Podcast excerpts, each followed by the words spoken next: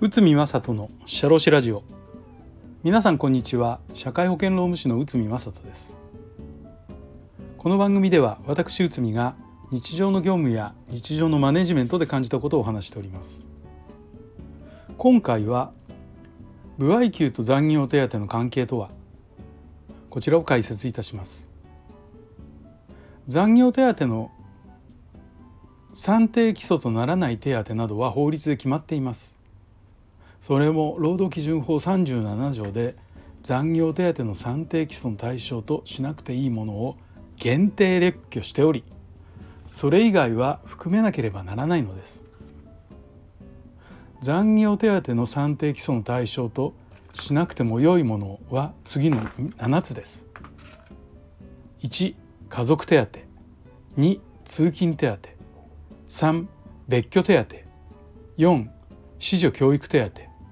5住宅手当。6臨時に支払われた賃金。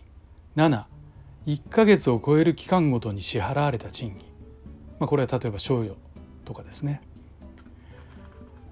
で住宅手当については扶養がいる場合には2万円。単身者の場合には1万円のように一律で支給されるようなものはこれは対象となります。そして歩合給については残業の算定基礎の対象となるのです。これに関する裁判があります。ホルプ事件東京地裁平成9年8月です。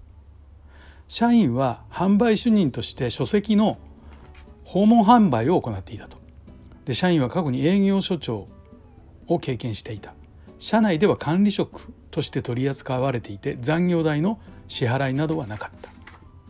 休日に展示館展示会で販売を行っていたが社員が振り替え休日を会社に申請申請したんですけどこれは認められなかった社員は管理職でないことを主張し残業代等を請求し裁判を起こしました。そして裁判所は以下の判断を行ったのです。社員は労働基準法上の管理監督者に該当しない。残業代の支払いが必要。未払いの残業代の支払いを命じました。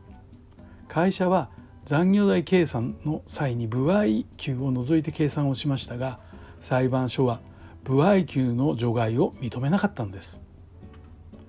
この裁判を詳しく見てみると歩合給は労働基準法37条の除外賃金に定められていないから計算基礎とすべきである。と判断されたのです。つまり例外の余地がないということなのです。このように歩合給は残業の算定基礎となるものですが現実的には歩合給を残業の算定額に入れてない会社は非常に多いです。なぜなら歩合給は売り上がらなかったら支給されない臨時の給与という解釈をされている方がほとんどだからです。売上を上げたからもらえる歩合給は該当しないのです。では歩合給に対する残業手当の計算の方法を見てみましょう。実は固定給に対する残業手当と歩合給に対する残業手当では計算方法が異なります。まず一般的は固定給に対する残業手当の計算方法は固定給を所定労働時間で割って1時間の、まあ、いわゆる時給換算額を出してそれの1.25倍かけたものに残業時間をかけます。時間単価の1.25倍の額が残業した時間だ時間分だけ加算されることになります。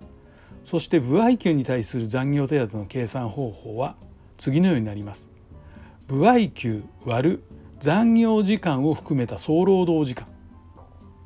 かける0.25かける残業時間。なぜこのような計算方法になるかという理由は歩合給の元となる売上高が残業代を含めた全ての成果であるという考え方に基づいて計算されているということなのです。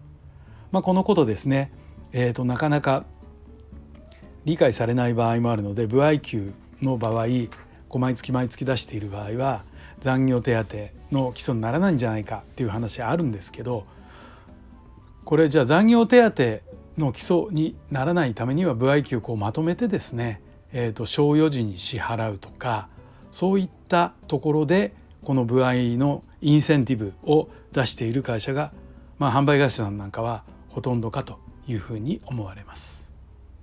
はい、えー、今回は歩合給と残業手当の関係とはこちらを解説いたしました。本日もお聴きいただきありがとうございました。